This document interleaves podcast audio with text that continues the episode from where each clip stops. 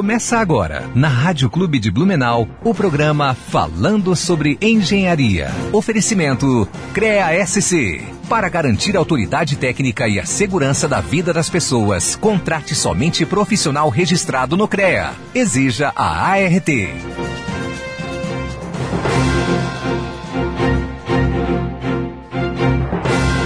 Muito bom dia para você que está ligado conosco. Hoje, dia 7 de novembro, Está no ar o nosso programa falando sobre engenharia, uma realização da Associação dos Engenheiros e Arquitetos do Médio Vale do Itajaí, a ANVI, né? E também na parceria com o CREA Júnior de Santa Catarina. Hoje nós estamos é, aqui na apresentação, eu, engenheiro civil Marcelo Souza, e nós vamos ter aqui um convidado é, também muito especial da nossa área aí, e lembrando a você que quero trazer os recados aqui também, no dia 25 de outubro, né, foi o dia do engenheiro civil.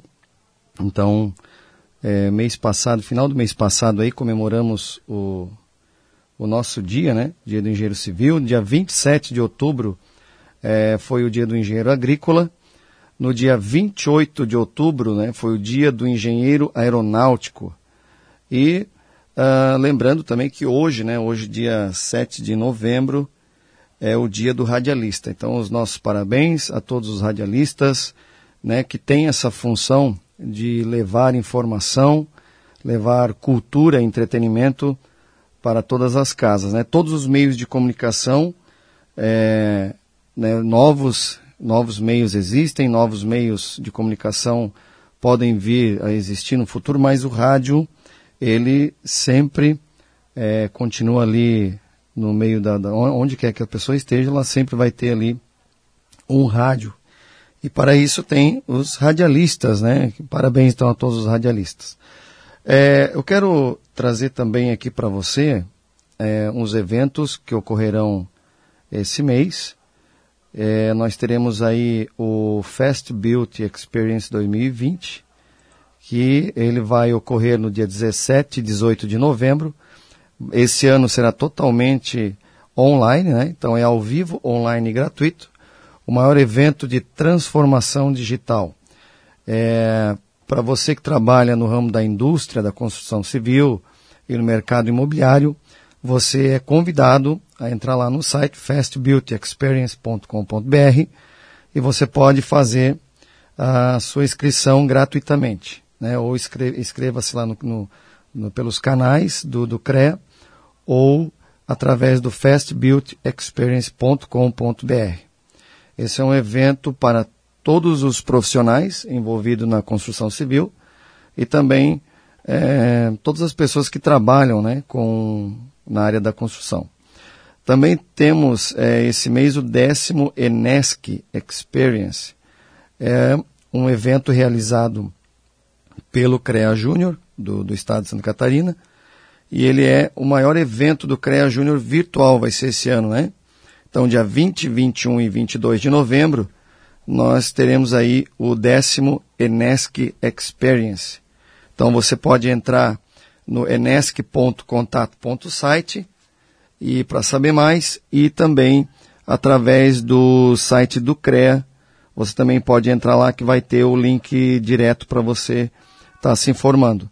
Dia 21 né, de, de, de novembro, às 3 horas, é, já existe ali já as palestras né, de marketing para engenheiro, é, para engenheiro, com o engenheiro eletricista Enio Padilha.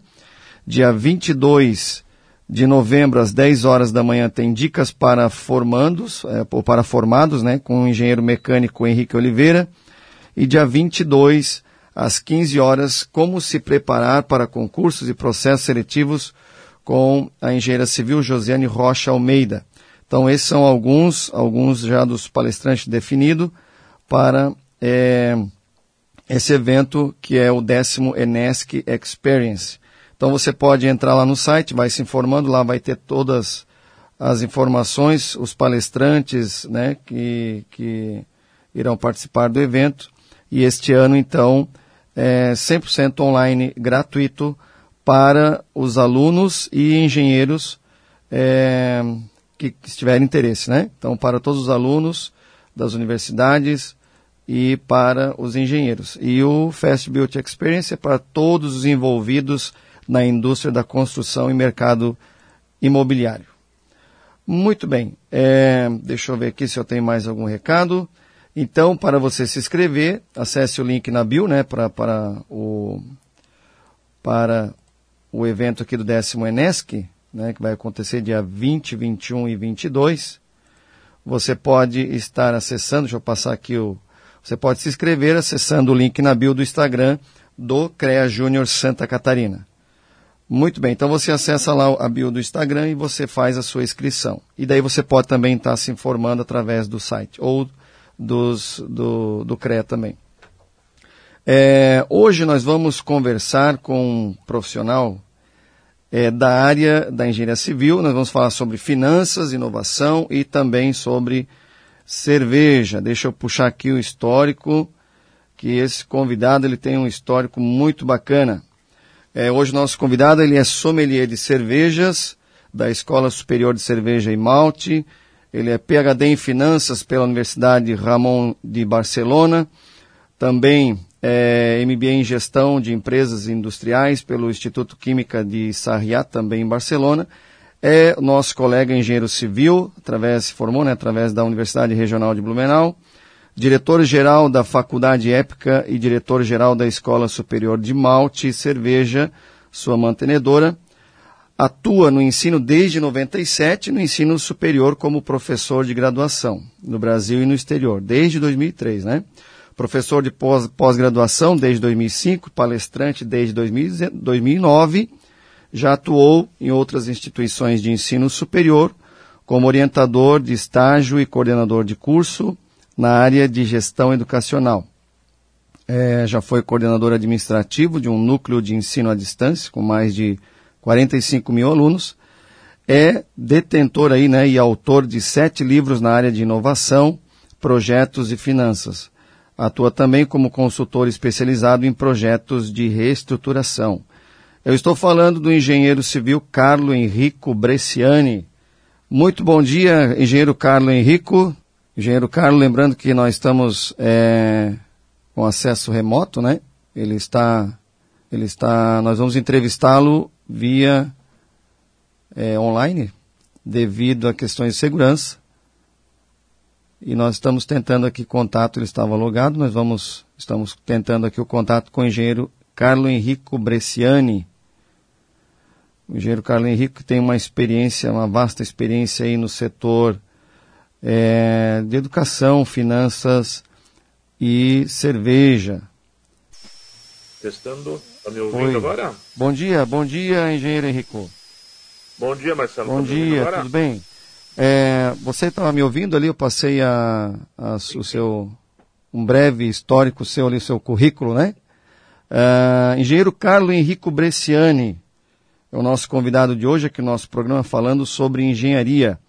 É, muito bom dia, engenheiro Carlos. Eu gostaria né, que você contasse um pouco para nós. O nosso programa ele é aqui o foco é o profissional, né? O engenheiro civil. Você no caso é engenheiro civil. Você né, tem aqui experiência na área de economia, finanças, né, inovação, cerveja, né, que é o é, é o seu forte. Eu acredito que é o seu forte ali a parte de, de ensino, né? é professor e, e, e diretor da Escola Superior de Malte e Cerveja. Então conta um pouco para nós, né? Gostaria que você falasse um pouco para nossos ouvintes, por que você escolheu a engenharia civil como graduação e um pouco sobre as suas, as suas experiências, é, sobre os seus cursos de aperfeiçoamento, né, de, de especialização. Como que você escolheu é, a engenharia civil como profissão e como você foi migrando para esse lado da educação no quesito do, do, do ensino das, da escola superior. Bom dia, engenheiro Marcelo, bom dia, ouvintes. É um prazer estar aqui conversando com vocês. É muito bom estar participando desse programa do CREA, aqui, do Sindicato dos Engenheiros aqui de Blumenau e região. É, a, minha, a minha história na engenharia começa muito cedo. O meu pai era reitor de uma faculdade de engenharia lá em São Paulo, a Faculdade de Engenharia Industrial. E, e sempre eu quis fazer engenharia, né? Foi de pequeno, depois no ensino médio, eu tinha muito claro o que eu queria. É, eu entrei na faculdade aqui na FURB em 97, iniciei o meu curso. É, naquele mesmo momento eu já tinha planos de seguir os estudos, né, para um, mestrado, para um doutorado. Surgiu a oportunidade de fazê-lo em Barcelona. Eu, eu sentia na engenharia, eu gostava bastante do, do trabalho de engenheiro, mas eu sentia falta um pouco do, da formação como gestor, porque ao final, com o crescimento profissional, a gente acaba sempre indo para a gerência, né? Isso aconteceu com boa parte dos engenheiros da, da, minha geração e da geração das gerações anteriores, né? É, eu acredito que não muda muito, né? Ainda continua meio parecido, né? Do que, da, é, dos é que se caminho... formam, poucos querem o escritório, né? Ou, o escritório, no caso, parte projeto que eu me refiro, né? Mas Sim. é questão de gestão de obra mesmo, né? Eu acho que na minha visão continua um pouco assim ainda. Sim, então o que eu entendia e continuo entendendo da mesma forma é que a base analítica da engenharia é espetacular para ajudar na gestão, mas falta um pouco também da base humana da Isso. formação, é, principalmente no MBA, um curso de administração de empresas, etc. Então eu fui buscar esse lado. Uhum. Obviamente, como engenheiro, eu busquei mais a parte dos números da administração, que explica é, eu ter feito meu doutorado na área de finanças, né? Porque para a gente a facilidade de lidar com os números é bem maior do que o pessoal que faz cursos em, em outras áreas, né? Sim. Então, mas mesmo assim, eu aproveitei esse tempo, eu, eu estudei muito a, a parte de marketing, a parte de planejamento estratégico, é, compras e outras áreas que na faculdade de engenharia eu sentia falta para formar um gestor. Uhum. É, a área de educação é uma área que eu sempre fugi, né? Meu pai era professor a vida inteira, depois virou superintendente, reitor da faculdade e tal. E, e eu não queria ser educador, mas eu nunca me escapei. Enquanto eu estava na, na FURB, eu já dava aula no ensino médio, nas áreas de Química, Matemática e Física. Quando eu fui para o doutorado, lá eu comecei a lecionar. E quando eu voltei para Blumenau, é, a primeira coisa que, que, que, já me ofereceram logo que eu cheguei, na mesma semana que eu cheguei, foi uma vaga numa, num centro universitário aqui da região. Então, mesmo não querendo ir para a educação, eu fui. Eu resisti até a hora que eu desisti de resistir e, e fundei a minha própria empresa de educação, já em 2008, com mais dois sócios. Sim. E essa empresa de educação cresceu, diversificou os, os, os seus produtos, né? E em 2014 a gente funda a Escola Superior de Cerveja e Malte, que é a primeira escola superior de cerveja da América Latina. Então, nosso meu caminho é da engenharia para gestão, da gestão para educação, e dentro da educação, juntando a engenharia e a gestão, a gente encontra a vocação cervejeira da nossa região. Né? Sim. É, começamos com, com, uma ideia um pouco mais é, tranquila, sem muita, sem, sem essa ideia de estar pelo mundo inteiro, mas querendo fazer cursos de cerveja aqui na região. Uma época a cerveja estava crescendo bastante, 2014. E no final descobrimos que existiam escolas de cerveja pelo mundo todo e que tinha uma oportunidade muito boa de negócio uhum. e que uhum. tinha muito a ver com o que a gente fazia. Para vocês terem uma ideia da mudança no mercado cervejeiro nesse período, quando da fundação da escola, em 2014, existiam menos de 200 cervejarias no Brasil. Sim. E o ano passado nós fechamos com 1.209. Né? Uhum. Então, em seis anos, esse mercado se multiplicou por seis. E são é seis anos da escola. Então, Não. a gente tem muito orgulho de fazer parte desse crescimento todo que aconteceu e fazer parte do mercado educacional, que é o mercado que nos apaixona. Né? Na verdade, você, ao longo do teu, do teu trajeto, né, da tua experiência profissional, do seu aperfeiçoamento, você foi observando então as, as brechas na área de ensino, digamos assim, as oportunidades na área de ensino e puxou esse link com a com Blumenau, no caso que o Blumenau tem essa é, essa dizer, essa cultura, né, voltada à produção de cerveja artesanal principalmente. E então você analisou esse, você observou essa brecha, essa oportunidade, esse nicho de mercado. Como é que foi essa questão? E... Sim, a gente tinha um projeto já de uma faculdade. É, esse projeto da faculdade tinha os cursos de administração de empresas, engenharia de produção, e engenharia mecânica. Sim. Lá em 2012, quando começou essa, esse projeto, dentro de outro projeto que já existia, o mercado de engenharia estava muito forte, né? Não sei se vocês lembram, provavelmente sim, né? Quem tiver aí acima do, dos 30 anos vai lembrar disso. Sim, em sim. 2012 o mercado de, de engenharia estava muito, muito crescente, né? É, o Ministério da Educação demora o que demora para fazer todas as suas autorizações, né? O nosso Sim. processo, por exemplo, foram é, 41 meses, então Nossa. são três anos e meio. Em três anos e meio o mercado mudou completamente, né? É. E em 2014, em 2013 a gente já estava com o processo aberto junto ao MEC, já tinha a estrutura pronta e pensamos em alguns cursos que poderiam encaixar com a região.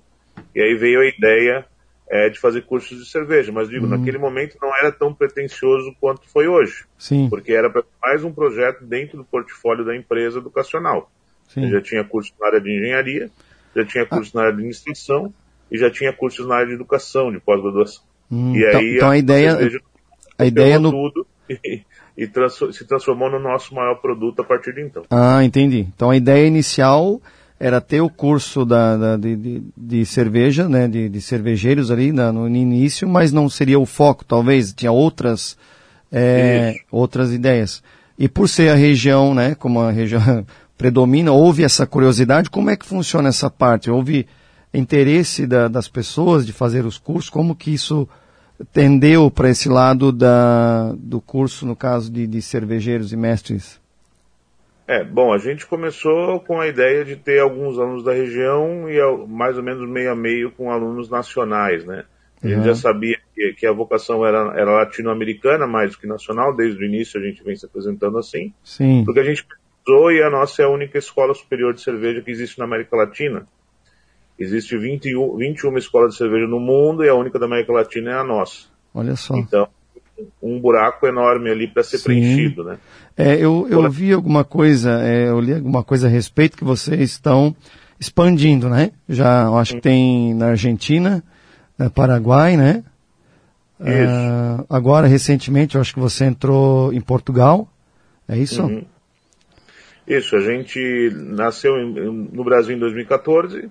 É, já começamos a ter alguns alunos da América Latina vindo para cá.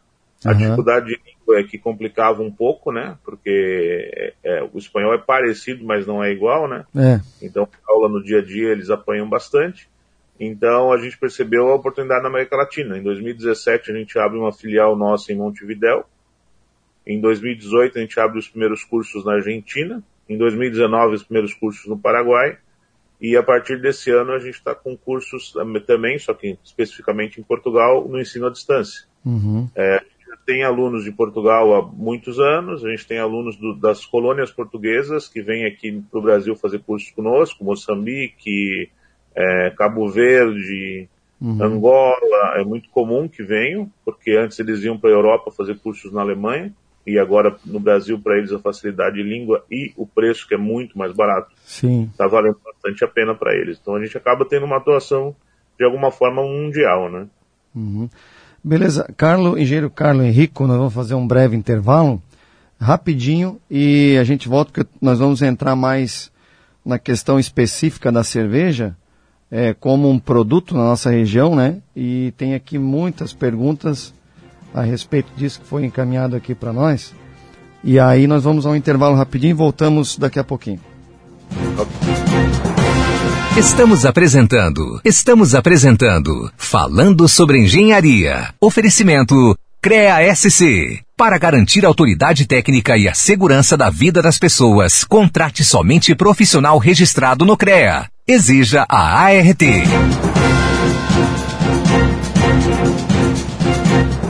Estamos de volta com o nosso programa falando sobre engenharia. Hoje o nosso convidado é o engenheiro Carlo Henrico Bresciani, engenheiro civil, e ele que é, é, diretor né, da Escola Superior de Malte e Cerveja aqui de Blumenau. E está contando um pouco sobre a sua trajetória profissional. E nós vamos entrar aqui, é, engenheiro Carlo, é, numas questões é, que a, a sua experiência ali é maior, né? a, sua, a sua atuação maior é voltada à produção é, de cerveja, né? na sua atu- atuação no mercado. Como que você vê atualmente, nesse ano, né, com essa pandemia, com tudo que aconteceu aí, como que as empresas principalmente as artesanais, né, que ela compete num ramo diferente, ela tem um produto diferenciado. Como que elas estão fazendo, no seu ponto de vista, nesse ano para se manter, né, é, economicamente falando? Como que elas estão superando é, essa barreira é, no mercado atual? Como é, como é que é a sua visão? Bom, vamos lá, a gente tem que separar um pouquinho o mercado, né? Porque o mercado pré-pandemia é um mercado extremamente crescente. Passei até os números para vocês ali, saíram de 200 cervejarias Sim. em 2013 para 1.200 em 2019. Então, em seis anos, cresceu 600%, né? É, esse ano, obviamente, em função da Covid, é, prejudica bastante esse mercado como muitos outros mercado artesanal, principalmente porque ele é muito dependente de eventos, de turismo, é, de festas de final de semana e etc. Ele é muito baseado no shopping. Sim. E as pessoas, né, obviamente, em função do, do distanciamento social, estão consumindo muito menos e está havendo muito menos é, eventos. As cervejarias tiveram que se reinventar. É um processo é, de toda a economia mundial, né? Não, não estamos falando especificamente num setor é, buscar uma reinvenção. Nessa reinvenção, obviamente, é, aflorou muito a necessidade da profissionalização em vários aspectos dentro das empresas. Sim. Então, o lado bom disso tudo é, é o pessoal olhar para dentro da empresa e parar de falar apenas de impostos e questões externas e começar a pensar no que, que dá para melhorar internamente, já que, que a queda de, de receita foi muito grande. Uhum. É, nesse momento a gente vê que aspectos ligados à engenharia têm tido destaque. A gente inclusive está criando agora para janeiro um curso de gestão industrial de cervejarias, um curso rápido aí de 40 horas, porque as próprias cervejarias, muitas delas não têm esse trabalho, principalmente ligado à de produção, né? Uhum. De layout de, de fábrica, fluxo de processo, documentação, procedimento operacional, pontos críticos de processo, PCP, Uhum. Então, a gente está tá vendo essa necessidade também e, e o mercado está vendo. E a gente na escola tem feito isso, trabalhado muito para atender as necessidades desse mercado e fazer com que ele sobreviva a esse momento delicado e incerto, porque eu acho que uma das coisas que tem prejudicado mais a todos na Covid é essa impossibilidade de planejamento de médio prazo. Né? É, as empresas elas teriam que estar se preparando, né, se aperfeiçoando para o pós-pandemia. Né? Essa questão que você coloca desse curso é, traz essa possibilidade né, dela de, observar o que passou, tirar disso uma experiência né, futura, para que quando é, ocorreu o pós-pandemia, ela já elas se, se destacarem, né, sair à frente e, pra, e passar, é, sobressair desse problema, essa questão financeira, né, digamos, esses problemas que, que veio a causar, né? Sem dúvida, é, é isso que vem acontecendo. Todas elas estão se replanejando, a gente não tem visto fechamento de empresas, o que acontece é suspensão de contrato de trabalho, dispensa de alguns funcionários. O pessoal uhum. que investe em indústria não fecha tão facilmente, a gente sempre fala isso, né? O, o comércio fecha mais rapidamente, os pontos de venda que vendem é, cerveja são mais sensíveis uhum. a movimentos de mercado. Já a indústria, ela é um pouco mais estável, mesmo porque o investimento que se tem em capital é muito grande para simplesmente tirar o pé e dizer, não, beleza, deixa fechar, né? É. Então, o pessoal está tá se reinventando, está buscando soluções. Imagino que boa parte do mercado vai sobreviver a isso. E o que todo mundo está tá ansioso é para entender o ritmo da retomada. Agora parecia que havia uma pequena retomada. É, é. E a gente tem visto aqui, principalmente na nossa região, um crescimento muito grande no número de casos e preocupa Sim. bastante isso. É verdade. É, Engenheiro Carlos, é, tem uma publicação sua é, onde você relata que é, nós estamos passando por esse processo, né? mas você relata nesse artigo que há cerca de 20 anos o Brasil apresentou três importantes mudanças né, no mercado cervejeiro nacional. Essa é uma que nós estamos vivendo, acredito que seria mais uma, né? Mas quais seriam essas três importantes mudanças que você relata ali? Bom, o, o, mercado brasileiro mudou muito, né, na verdade, nos últimos 25 anos. É, no final do, da década de 90, ali no meio para o final, teve a fusão da, da Brahma com a Antártica, a criação da Ambev, e a partir dali você tem uma consolidação muito forte no mercado é, nacional, né? É, uhum. Se reduz fortemente a quantidade de, de cervejarias que havia, os médios grupos, né? Então, se você tem uma ideia, ali em 2012, 2013, você tinha seis grandes grupos no Brasil, hoje só tem três. Uhum. É, isso no mercado de bilhões de reais, né? É, existe essa consolidação na base, e o outro lado é que existe a expansão das micro cervejarias com, com uma mudança cultural, porque na década de 90 você tem a globalização no mundo inteiro acontecendo, então todo mundo busca os mesmos produtos no mundo todo. Exato. E a partir dali você tem um movimento reverso que, que começa com o slow food lá na, na Itália, é, que, que fala o contrário, que a gente tem que buscar o produto local, que a gente tem que buscar a característica local, a gente Sim. tem que conhecer a pessoa que produz e não simplesmente comprar de uma mega empresa. Então você tem um movimento contrário que ele ajuda muito o conceito da cerveja artesanal. Né? É muito interessante, eu acho que Blumenau a gente está numa fase adiantada em relação ao, ao resto do Brasil. Blumenau é região, né? Sim. É, que é a cerveja artesanal aqui já faz parte do dia a dia a gente não vai a em bares de cerveja artesanal, a gente vai a qualquer bar e tem cerveja artesanal. Uhum. A gente não vai no empório de cerveja artesanal, a gente vai a qualquer mercado na região e tem cerveja artesanal. É, está se difundindo, né, cada vez mais, né? Oi?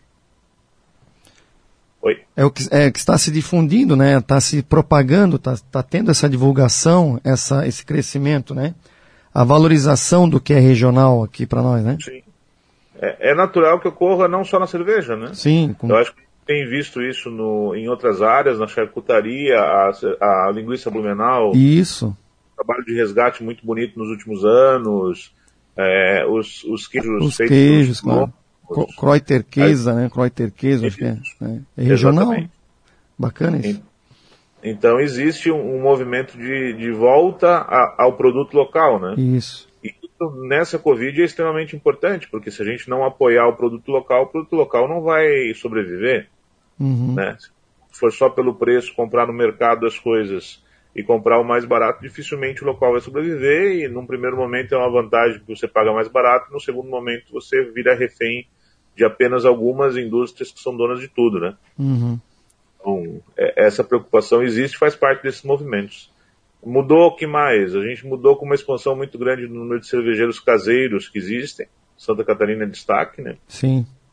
Todo mundo tem um amigo, dois ou três é. que fazem cerveja. Imagino que o senhor também tenha, né, Sim. Sebastião? Sim, aquele, é. aquele hobby de final de semana, né? E todo Isso mundo aí. querendo ser, testar alguma coisa.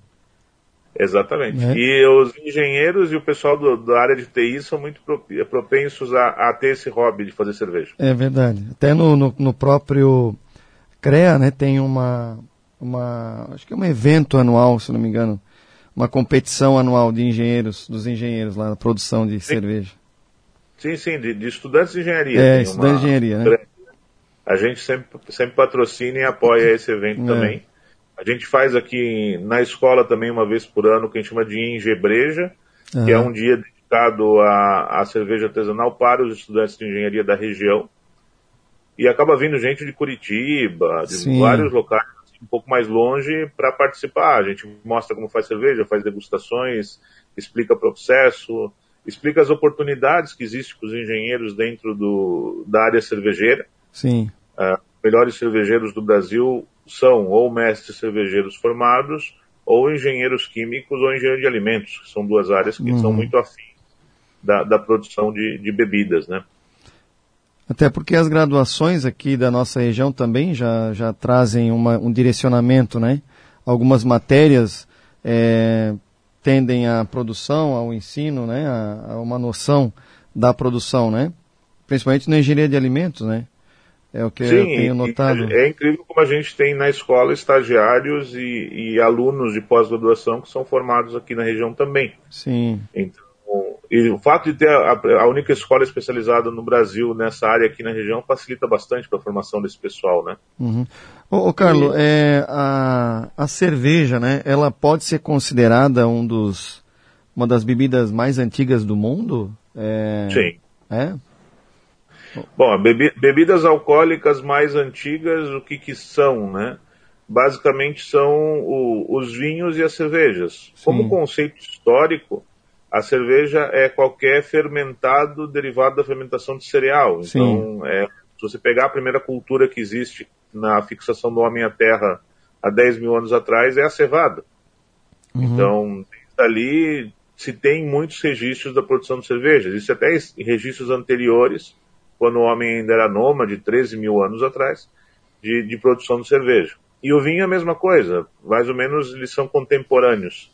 O que muda é o extrato, é a base, né? Um é fermentado de fruta e o outro é um fermentado de cereal, mas Sim. os dois nasceram mais ou menos juntos no mundo e são as bebidas alcoólicas mais antigas conhecidas pelo homem. Essa variação de, de fermentação foi o que também favoreceu as microcervejarias, né? As artesanais, principalmente, né? Que levou, porque no Brasil se tinha só, é, é eu acredito que era Pilsen, uh, uhum. Weiss, né? As tradicionais, e a cervejaria artesanal, né? Ela trouxe essa possibilidade de variação, né? De, de, de fermentação, né? De frutas e de outros sabores, né? É, até eu li alguma coisa, não sei se foi esse ano, que foi liberado né, a produção de, de ali eu não sei como é, é a parte do processo, depois você vai explicar um pouquinho para nós, mas ele foi liberado o malte, né? O malte não é, o cereal não maltado, né? Uma coisa assim que, que o que favoreceu as, as cervejarias artesanais, né? A produção de ela, ela poder é, produzir novos sabores, é isso, né? Então, assim, historicamente se usou de tudo para fazer cerveja. É, né?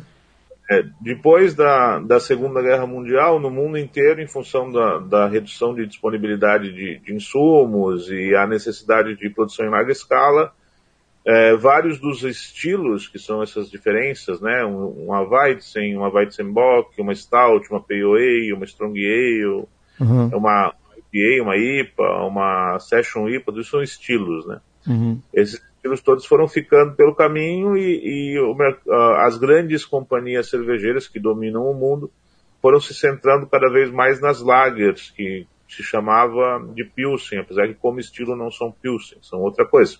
Sim. Mas tentaram nessas cervejas que são cervejas mais simples, mais refrescantes e que tem um conceito que a gente chama de drinkability. Você bebe mais delas, né? Sim. Elas não cansam o paladar, porque elas são suaves. Uma cerveja amarga, uma cerveja é, torrada, ela te cansa o paladar mais rápido e você não bebe tantos litros, né? Uhum. Então a, a, grande indústria se focou nesse tipo de produto. Então praticamente sumiu a, os estilos de cerveja diversificados do mundo. A partir do final da década de 70 na Inglaterra, de 80 nos Estados Unidos e no início dos anos 2000 aqui no Brasil, é, volta pouco a pouco a produção de cerveja em, em escala menor, são as artesanais renascendo, e os cervejeiros caseiros que trazem de volta todo, toda essa variedade possível de uso de, de outros tipos de adjuntos, uhum. de uso de açúcar mesmo, do, do, uso de especiarias, frutas, uma série de outras coisas. Mas uhum. tem que, a gente tem que pensar que a legislação toda é, feita no Brasil para a parte de alimentos, ali do Ministério da Agricultura e Pecuária, era baseado nas grandes indústrias, que era o que existia, né? Uhum. Então, a, essa legislação ela demora a reagir e demora a entender que ela precisa trabalhar sobre também a, as condições das pequenas cervejarias. Para vocês terem uma ideia de como o mundo era, eu não estou falando longe, eu estou falando há, há 10 anos atrás, é, um cervejeiro de, de, Porto Alegre foi implantar uma cervejaria numa região industrial e não queriam liberar para ele a fábrica, porque era numa rua muito pequena. Uhum. E o fiscal disse que não teria como descarregar os caminhões de malte naquela rua, porque senão ia atrapalhar o trânsito. E o cara disse, mas o malte que eu uso eu carrego no meu carro. E o, e o fiscal não acreditava. Sim. Porque ele estava acostumado a fiscalizar é, Ambev e Heineken. Sim. Então, uhum. ele não conseguia entender que alguém botava sacas de malte no carro e fazia cerveja. É. E a legislação reflete isso, entende?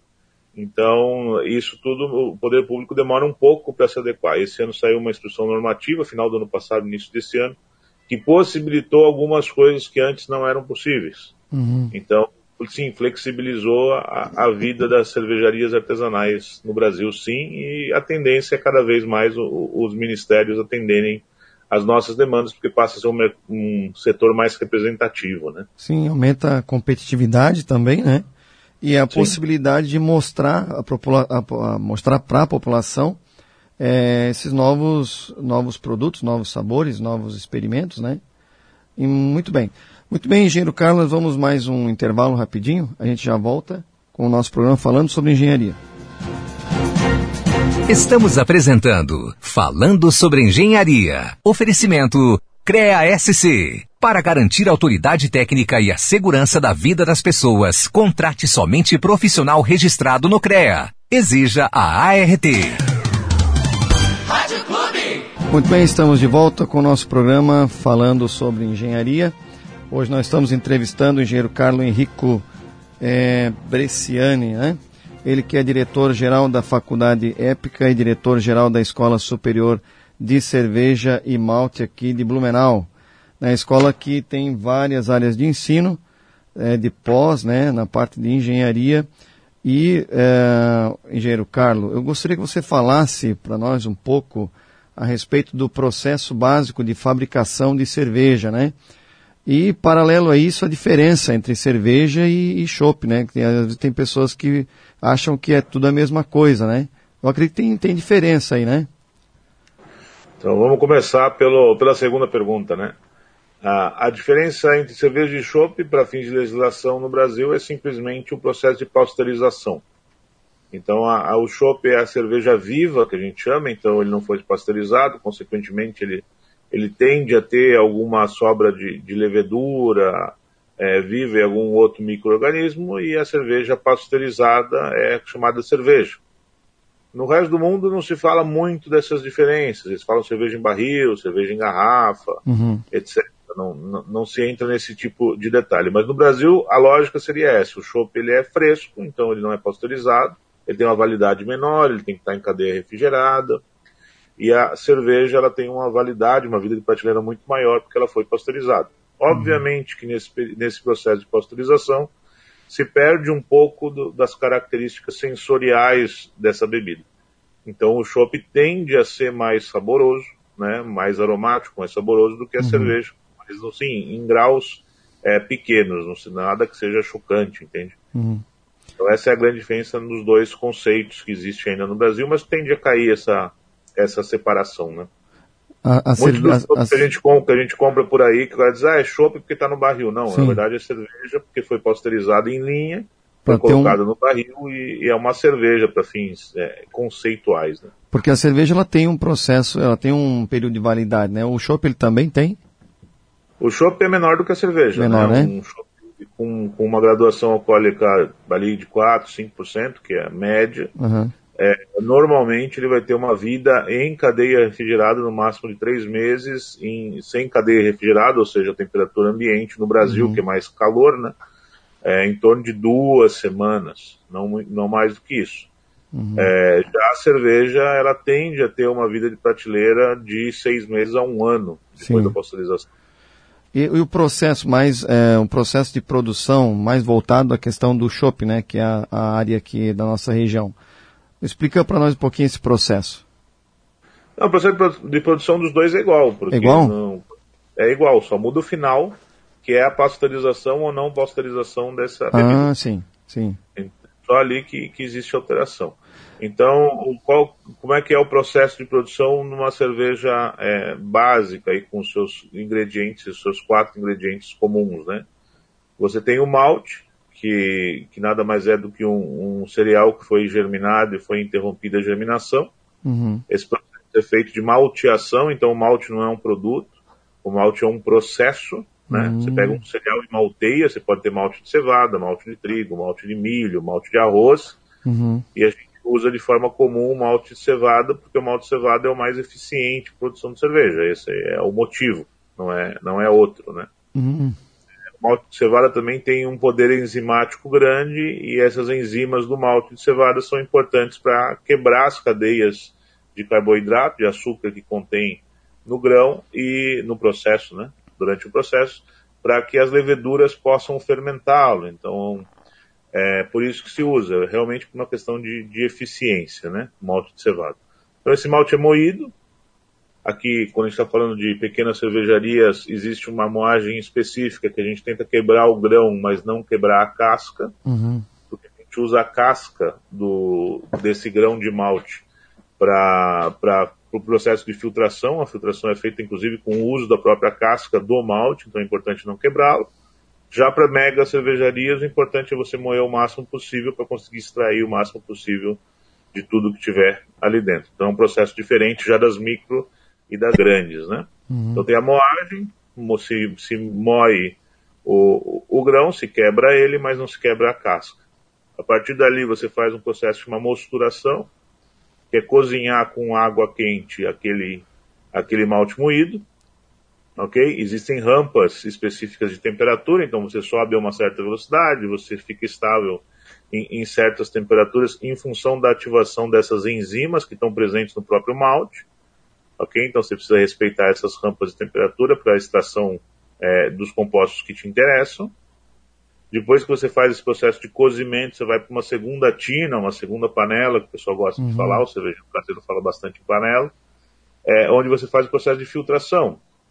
Na filtração, o que você faz? Você vai passando o líquido, de novo, por aquele que sobra de malte moído e as cascas, e aquilo vai filtrando e tudo que é, uma parte do que é sólido vai ficando preso nessa camada de, de, de casca que você Sim. tem ali no processo de filtração. Em casa se faz com um tubo que é uma tela, e na cervejaria se faz com o que a gente chama de fundo falso, que é o fundo do, do matina, todo furado, e ali esse líquido vai passando e vai recirculando. Vai... Sim.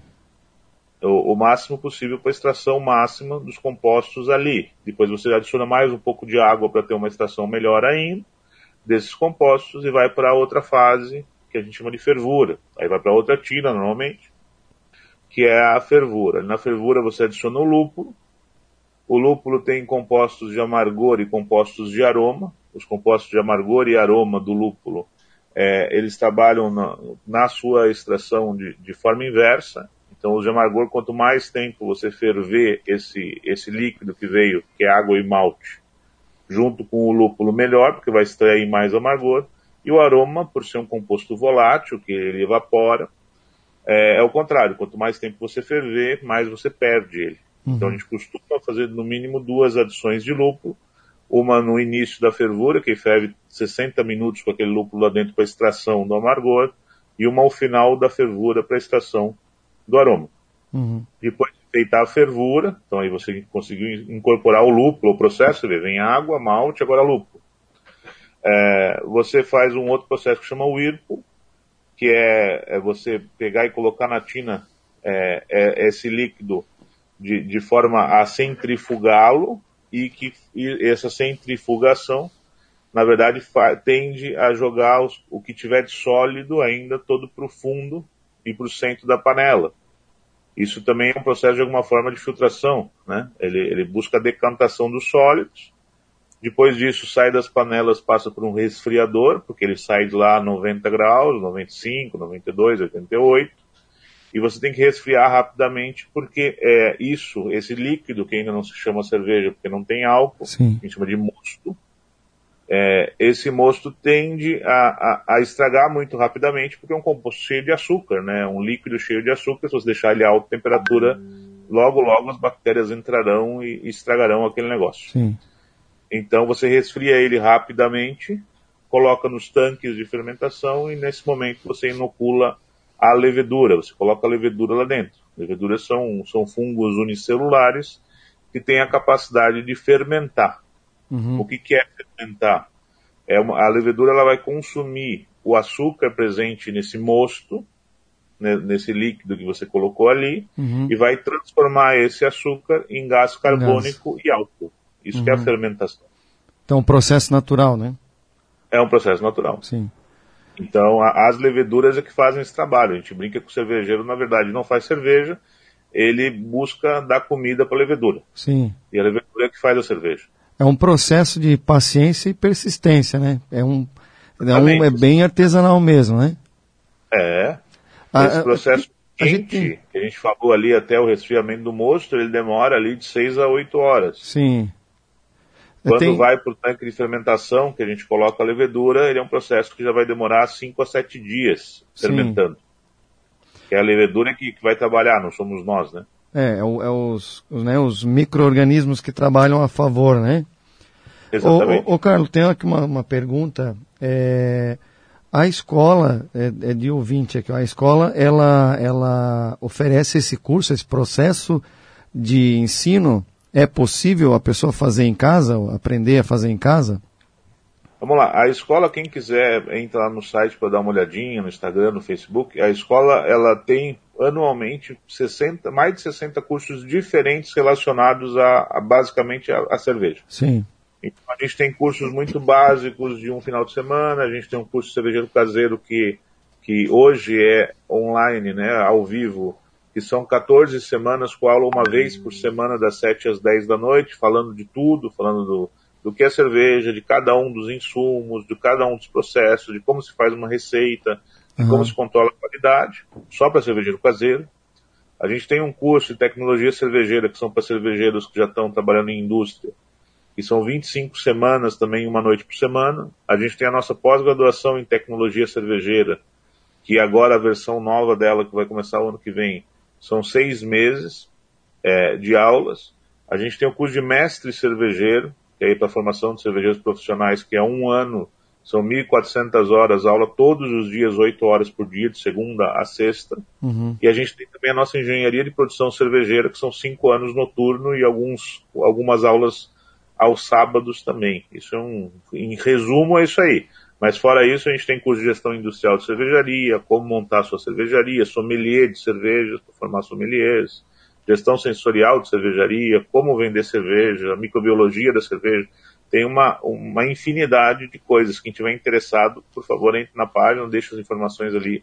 O pessoal do atendimento vai tentar te encaixar no, no lugar que você é, quer, sabe? Como a variedade de cursos é muito grande, a gente não costuma fazer uma venda muito ativa. O nosso negócio mais é atender as pessoas, entender o que elas precisam e oferecer um produto Sim. que e dê conta daquilo que elas estão precisando. A gente, tá, a gente tem isso presencial, tem de forma híbrida, parte presencial, parte à distância, e tem os cursos à, é, à distância também 100% online para o Brasil inteiro. Muito bem. Engenheiro Carlos, é, você tem, é, para a gente estar tá encerrando, né, o tempo voa aqui para nós, mas só para, ainda temos aí um tempinho, mas uh, você tem, uma, tem experiência na área de inovação, né? Como que você uhum. analisa o mercado é, cervejeiro nos próximos anos, é, analisando por esse lado é, tanto financeiro quanto inovador, né? Porque nós, te, nós temos aqui em Blumenau, é, foi acho que inaugurado esse ano, né? O Centro de Inovação Tecnológica. Eu não sei se tem alguma coisa a ver com a, com a parte ali de cerveja, ou se é possível fazer parcerias, como é que funciona essa questão, de repente, né? Porque foi ali dentro da FURB, né? Foi inaugurado o Centro de Inovação. Como é que funciona essa parte? Como você analisa o mercado futuro na, na área de é, produção artesanal? Bom, tem uma tendência de crescimento muito forte, ela continua. É, a gente entende que, na verdade, a maior parte do potencial de crescimento é, é saindo dos grandes polos. Uhum. Você pega, por exemplo, Santa Catarina, hoje a gente tem 52, 53 micro cervejarias, uhum. mas elas estão concentradas ainda em alguns polos. Blumenau é muito forte, obviamente, Joinville e Jaraguá também, uhum. Floripa e um pouco no sul do estado. O oeste é, é, é mais vazio, vamos dizer Sim. assim, né? E existe uma possibilidade muito grande, que a gente brinca que praticamente cada cidade pode ter uma cervejaria no mínimo. Uhum. E as pessoas têm orgulho da cerveja da cidade, né? Uhum. Então, existe um potencial muito grande de, de sair dos grandes centros cervejeiros e essa interiorização possibilita o crescimento desse mercado durante muitos anos ainda. As pessoas cada vez mais demandam esses produtos locais, cada vez mais demandam conhecer quem produz o produto deles. Eu acho que, que isso não é simplesmente um, um discurso, é fato, uhum. cada vez mais. Né? E a nossa região é prova disso. Você pega Pomerode, são três cervejarias. É, Timbó é incrível, são cinco cervejarias, uma cidade de 45 habitantes. É, em Indaial agora são duas, eu acho que está inaugurando uma terceira. Questão de assim, incentivos também, né? Incentivos do próprio município, né? Poder público. É, na verdade, assim, o, poder, o, o município não tem muito poder para incentivar, né? Porque não. o maior problema da cerveja, da cerveja é o imposto, a questão que hum, mais pesa. Entendi. E o imposto que pesa é o imposto estadual. O ICMS é que, é que mata as hum. cervejarias. Os impostos federais até que são razoáveis, em função do simples, facilitam bastante a vida, para as pequenas empresas, e depois quando saem do simples também não são nada absurdo, Agora, o, o, imposto estadual e principalmente a substituição tributária é, é, um crime total ao funcionamento de qualquer indústria Sim. no território né, catarinense. Isso, com certeza, não é só o cervejeiro que reclama. É, geral, a gente né? que estuda área de finanças, de eficiência, de desenvolvimento econômico, sabe que a tributação sempre, em tese, quem paga é o consumidor final. Né? É verdade. Específico da substituição tributária é uma demência, que quem paga isso é o cara que produz, ele substitui toda a cadeia. Uhum. É, com base em pesquisas que a Receita Estadual fará de preços lá na ponta. Tipo, é, é muito louco. É. Entende? Então, é, a questão tributária para a cervejaria, apesar dos municípios quererem ajudar bastante, e eu vejo muitos deles aqui dispostos a isso, é, a maior encrenca é estadual. E no estado realmente é, é muito difícil a conversa, né? Muito bem. Muito bem, nós falamos com o engenheiro civil Carlo Henrico Bresciani. Teria aqui mais algumas perguntas, mas nosso tempo já vai. Se nós entrarmos em mais algumas, é, é precisa de mais, mais uma hora aí. Mas, engenheiro Carlo, fico muito agradecido pela sua participação. É muito interessante a gente passar para o nosso ouvinte é, que não só é, os, os engenheiros né, que nos escutam, mas toda a, a comunidade, né, toda a região aqui do Vale, para ter também esse conhecimento, né, essa, essa curiosidade. Né? Para mim também foi muito esclarecedor, porque a gente ouve falar muito em cervejaria, em micro cervejaria, em produção artesanal, mas é interessante, muito bom quando a gente consegue ter um contato com um profissional que esclarece né, para nós algumas dúvidas. Muito bacana eu agradeço a sua participação e fique à vontade para né, expor aí o seu, seu trabalho, seu, seus contatos, de repente, se você quiser.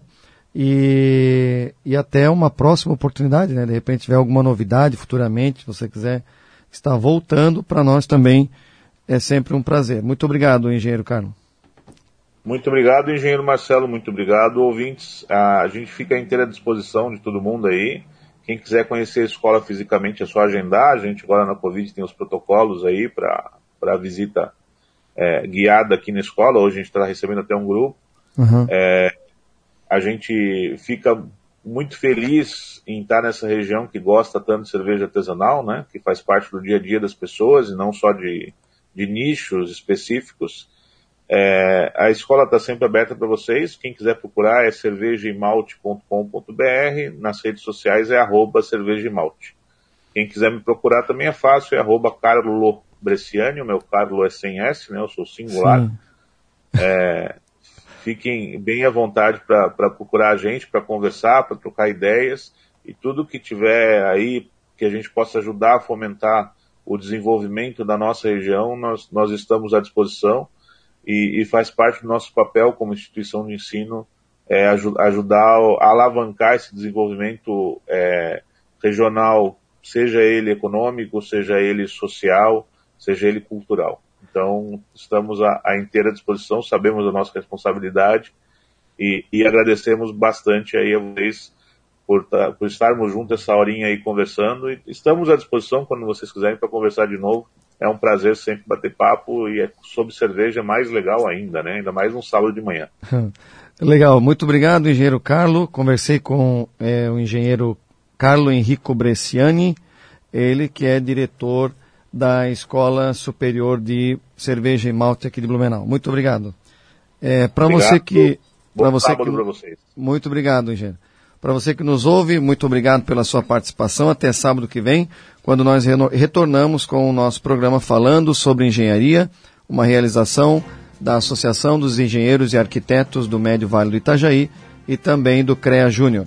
Muito obrigado e até sábado que vem. Falando sobre engenharia. Oferecimento CREA SC. Para garantir a autoridade técnica e a segurança da vida das pessoas, contrate somente profissional registrado no CREA. Exija a ART. ZYJ 739, 1330 AM, 10 mil watts de potência.